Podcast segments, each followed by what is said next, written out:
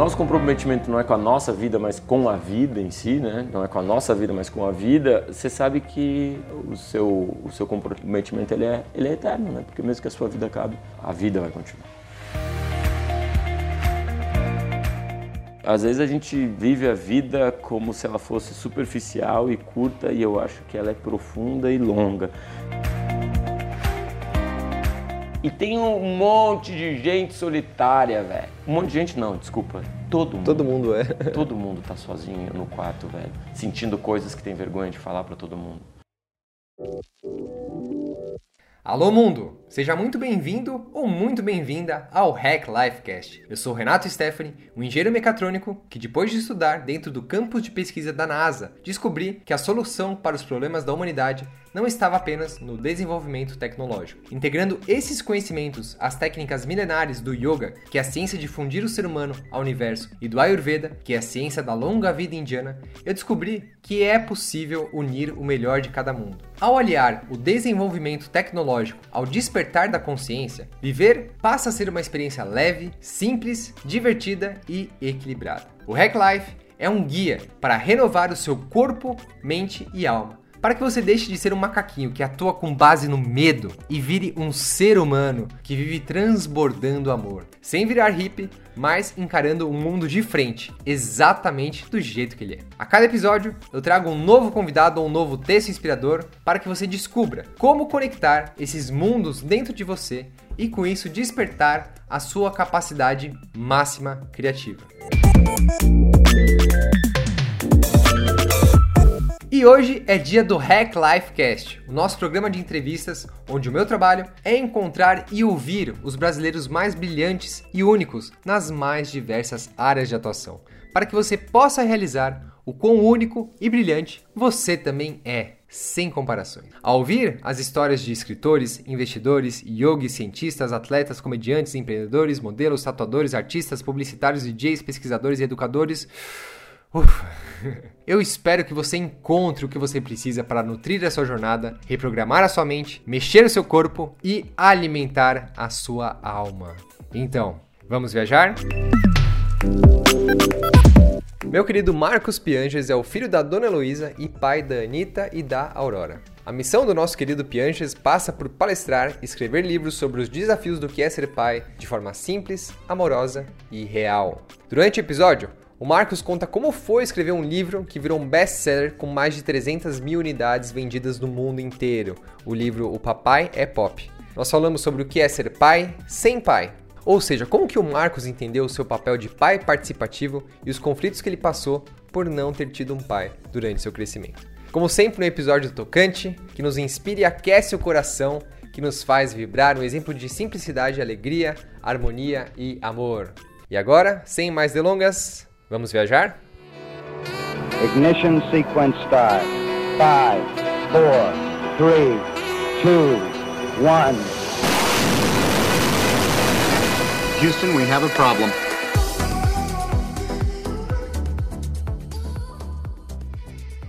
Pessoal, estou hoje aqui com o Marcos Piangers. Marcos, como é que eu posso te apresentar? Se hoje fosse o primeiro dia que a gente se conhecesse, que no caso é o caso, né? Sim, eu sou pai da Anitta e da Aurora e escrevi um livro. Sim que chama O Papai é Pop.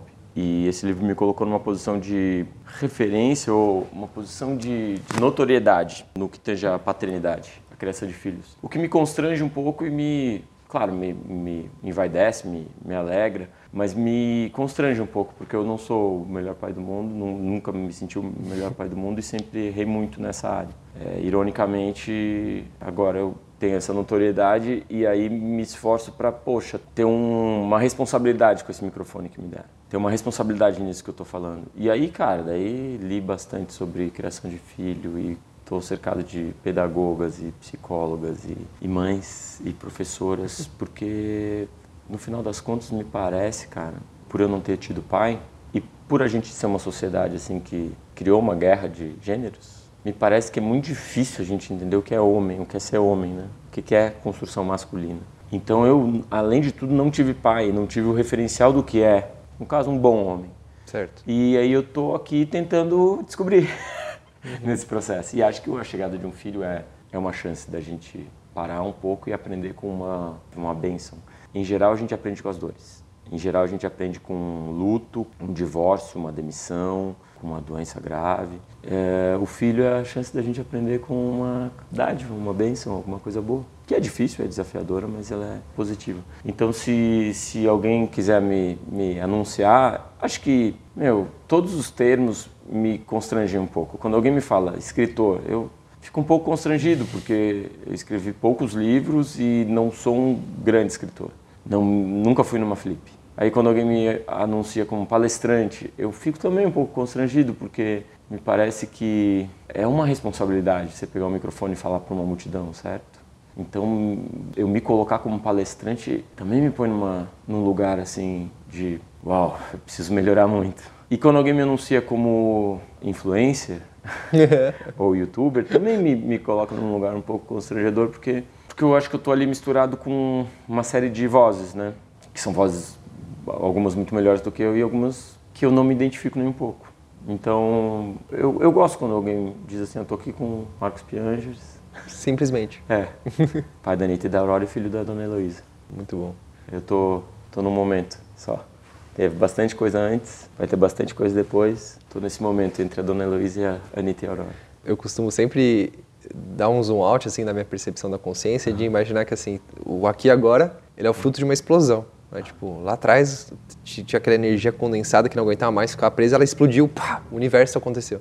E o aqui agora aconteceu sem esforço nenhum, fruto dessa explosão. E daqui para frente também vai ser a mesma coisa. É? Eu gosto desse contínuo também. É óbvio que se você não tiver filho, você também tem um contínuo, né? O seu corpo vai para a terra e a terra é alimentada pelos seus restos e, e nasce uma árvore e um, e um passarinho come no, no fruto dessa árvore. O, a energia ela continua circulando. Agora, quando você tem um filho, você visualiza essa energia. É, ela está presa dentro de um outro corpo, né? Você visualiza a energia continuando. Então, é como encostar na eternidade de uma forma tangível, certo?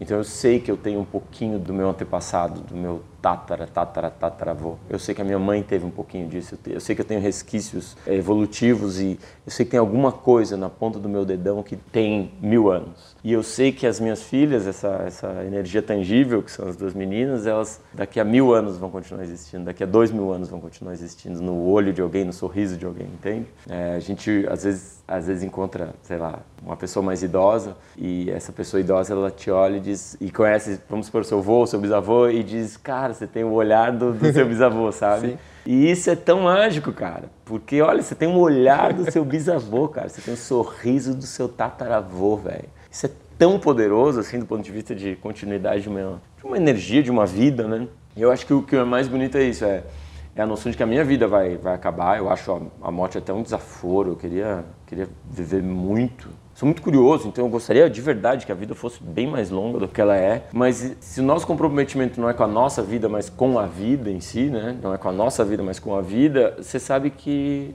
o seu, o seu comprometimento ele é, ele é eterno, né? Porque mesmo que a sua vida acabe, a vida vai continuar.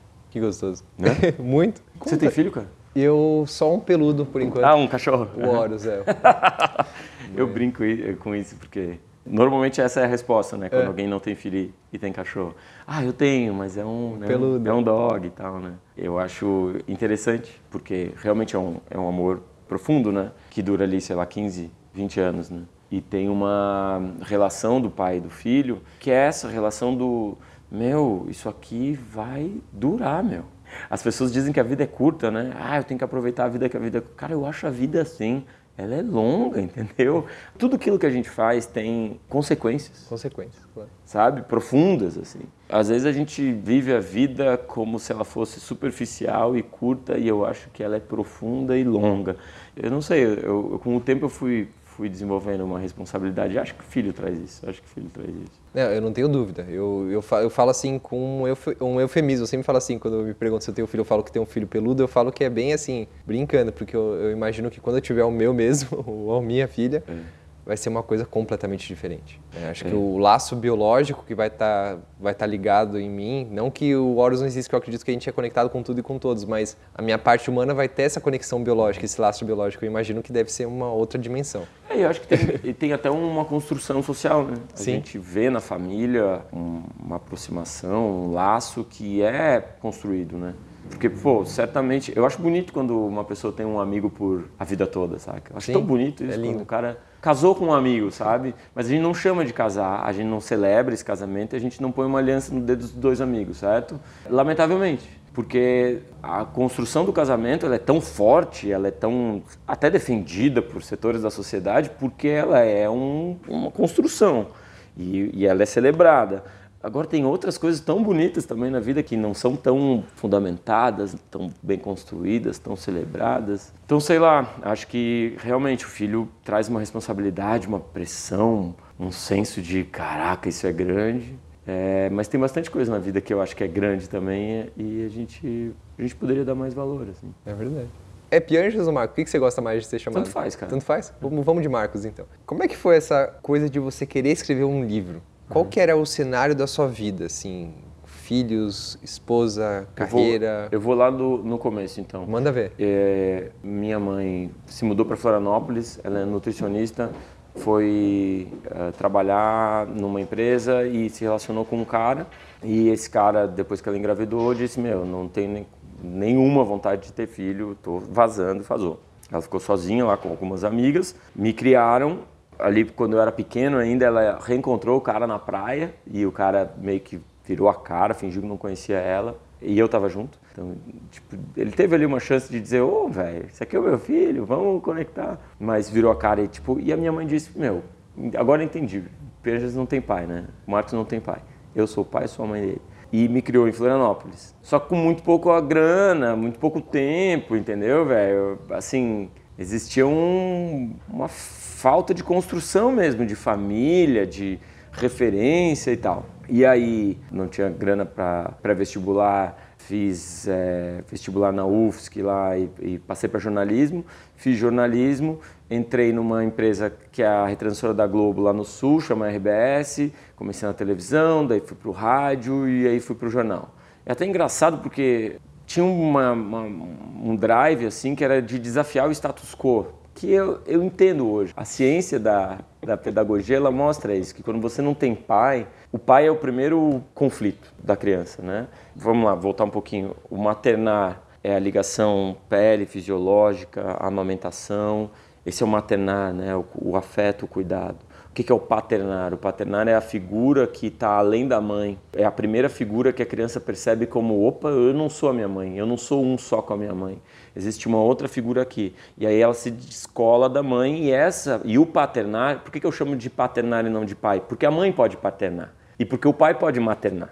Então o paternar é essa é esse empurrar para o mundo. É dizer assim, ó, velho, você não, você não vai ficar mamando nessa teta aí o resto da vida. Vai atrás de comida aí. E, e é o paternar que diz assim, vai pra rua, vai pro mundo. E aí tem conflito, velho. Porque Pô. você quer ficar no colinho quentinho da sua mãe ou do seu pai, você quer ficar no maternar. E tem o conflito do paternar. Não, você vai pra rua, você vai ser, você vai virar gente. Você vai ser empurrado do ninho para aprender a voar e se não aprender a voar, você vai cair lá embaixo. E tem perigo lá embaixo. O paternar faz isso. Então, mano, paternar, ele é percebido como algo desconfortável e algo do mal.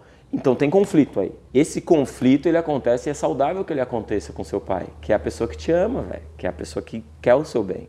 É saudável que o paternar aconteça num ambiente de família estruturada. Quando você não tem o pai, para onde você vai criar conflito? No mundo. Você começa a criar conflito com o mundo e com figuras de autoridade.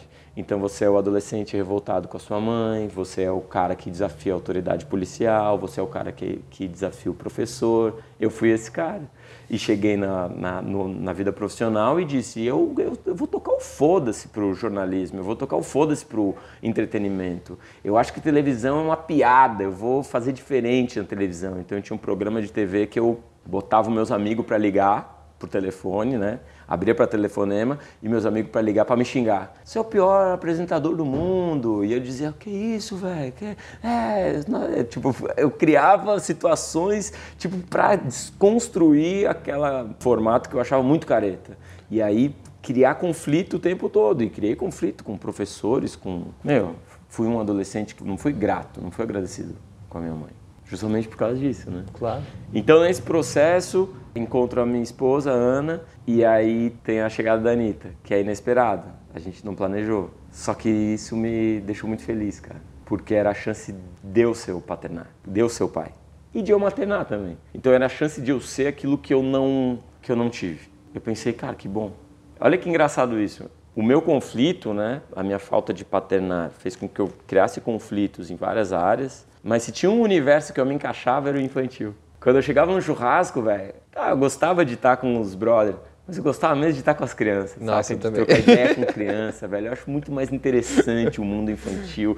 Se eu perguntar para um adulto o que, que você é, você vai dizer, ah, eu sou engenheiro, né? eu sou jornalista. Cara, você não é isso. Pergunta uma criança o que, que você é. A criança diz, eu sou o Batman, eu sou um dinossauro, né, velho? Eles são uma coisa a cada dia e a gente também é uma coisa a cada dia.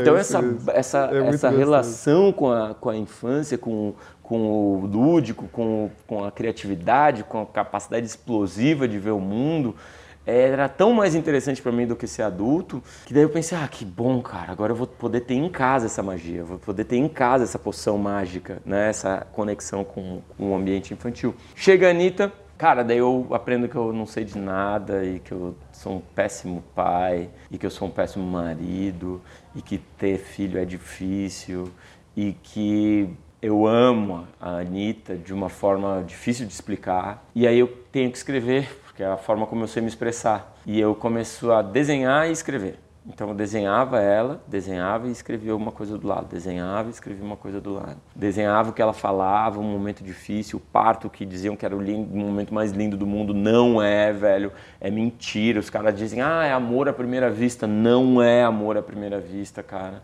Chega o bebê e é um impacto, é um, é um... Se você consegue construir, vamos lá, vou reformular a frase. Claro. Se você engravida junto com a sua esposa, se você passa por aqueles nove meses se transformando num pai, se você constrói um ambiente de chegada de bebê saudável, parto natural, com pessoas que você ama ao redor, com pessoas que você confia, se você está tranquilo, acho que pode ser um momento bonito. No meu caso, da minha esposa, pai de primeira viagem, eu não engravidei naqueles nove meses. Eu achava que eu precisava só pagar conta, precisava trabalhar mais para ganhar mais dinheiro para sustentar minha filha. Chega a Anitta de cesariana num hospital, eu negócio frio e tem um choque ali. Então eu tô olhando para aquela menina que todo mundo me disse amor à primeira vista, eu tô olhando para minha esposa que tá com a barriga aberta, que é a pessoa que eu amo e o cara tá Num tudo ambiente rodeado de pessoas doentes, né? Que é o hospital. Total, cara. Então não foi fácil. Os primeiros meses não foram fáceis. Depois dos primeiros meses vem um período de transformação de rotina, o que transforma o seu casamento numa situação também desconfortável. Então o cara precisava escrever. E aí eu comecei a escrever com, com sentimento e com humor. Dessa época, muitos textos não, nunca foram publicados, porque são ou tristes demais, ou pesados demais, ou estava falando coisas que eu estava sentindo ali. Mas alguns desses textos, dez anos depois, eh, começaram a ir para o jornal. Porque eu tinha uma relação forte com a Anitta, as pessoas começaram a perceber isso lá na empresa que eu trabalhava. Era engraçado que eu tinha um, tenho um grande amigo que chama Marcelo Stiefman, e ele falou assim, velho, você é super, né, como é que se diz, super desafiador, você sei lá, ousado na, na, no trabalho, mas quando você está com a sua filha, você vira um, tipo um doce, assim, velho.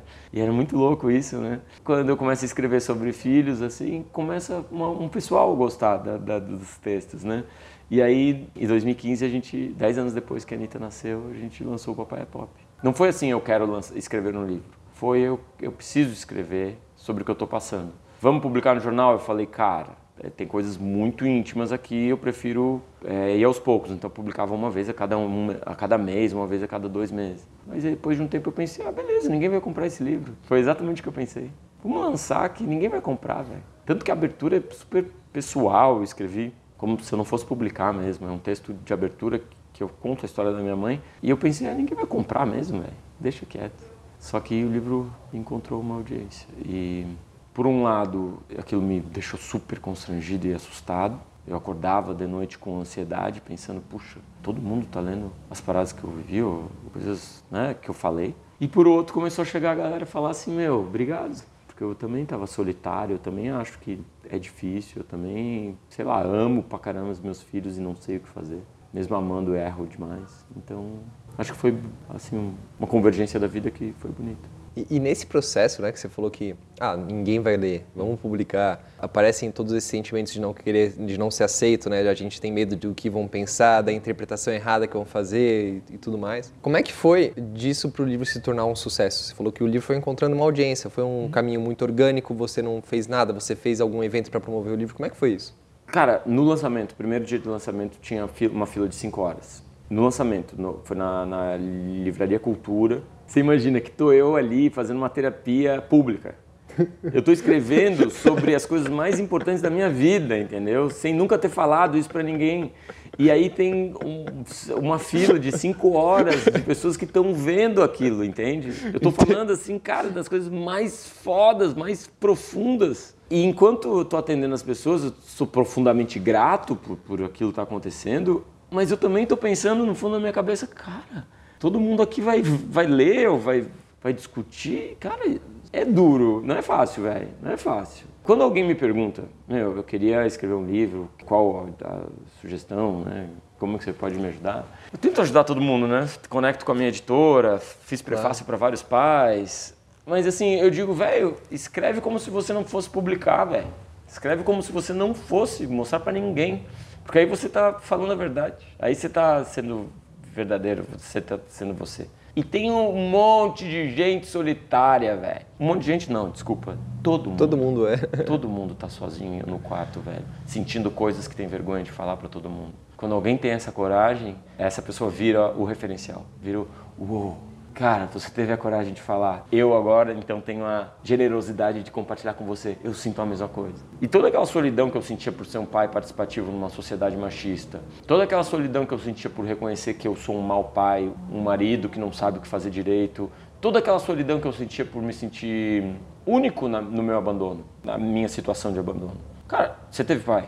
Sim. Quando, quando você não tem pai, velho, você imagina dois espectros muito doloridos e a minha mãe não me contava quem era meu pai, o que permitia que a minha mente elaborasse situações muito desconfortáveis. Então, primeiro, você imagina que seu pai é muito rico e que. Não tem ele... tempo. É, e ele, ele deu uma grana para sua mãe sustentar você, mas ele é muito rico e ele tá acompanhando você de longe, ele é uma espécie de herói, sabe, de, de Darth Vader, que tá à distância acompanhando sua trajetória, ele é, sabe, tá entendendo o que eu tô falando? Sim, a, sim, a, sim. A, a, construção cultural nos acompanha nessa, o Harry Potter não tem pai, o Luke Skywalker não tem pai, né? A gente começa a olhar, opa, então talvez eu seja um mágico, talvez eu seja um, uma pessoa especial, talvez meu pai seja um, um super-herói. E do outro lado, talvez não, talvez meu pai tenha sido um estuprador. Eu pensava bem isso. Talvez minha mãe tenha sofrido uma violência, eu sou fruto de uma violência, e a minha mãe não me conta porque foi muito dolorido para ela. Nesse processo de escrever o livro, no meio do, da história, a mãe teve um câncer.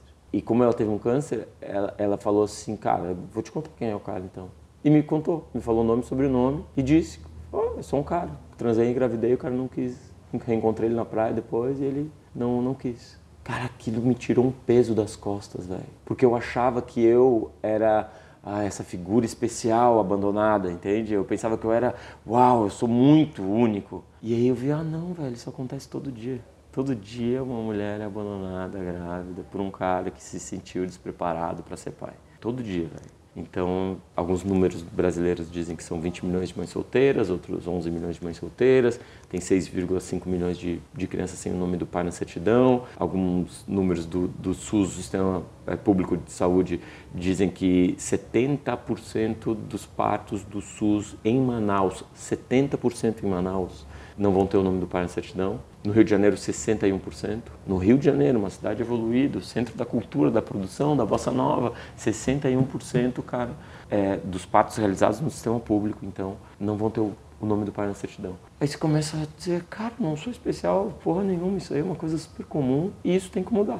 Então, assim, na hora que me dão alguma, algum microfone, eu digo assim, ah, eu posso ficar aqui pegando e falando um monte de piadinha e dizendo, é, ter filho é, é maluco mesmo e tal. Ou eu posso pegar esse microfone e dizer, galera, tem um problema aí, ó. Tem 20 milhões de mães solteiras aí, tem muitos homens que, que abandonam. Esses filhos, eles, eles vão se chocar num conflito com a sociedade. Isso não é saudável nem para eles, nem para a mãe, nem para o pai que abandonou e nem para a gente como um coletivo.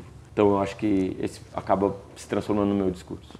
Puta que interessante. É interessante assim, mesmo pra mim que tenho pai até hoje, eu sou, é super parceiro meu pai. Inclusive eu, eu me emocionei muito, até chorei um pouquinho aqui quando você tava falando da sua história, porque a gente sente essa dor, né? Do que que é, apesar de não ter vivido isso, eu consigo sentir essa dor, né?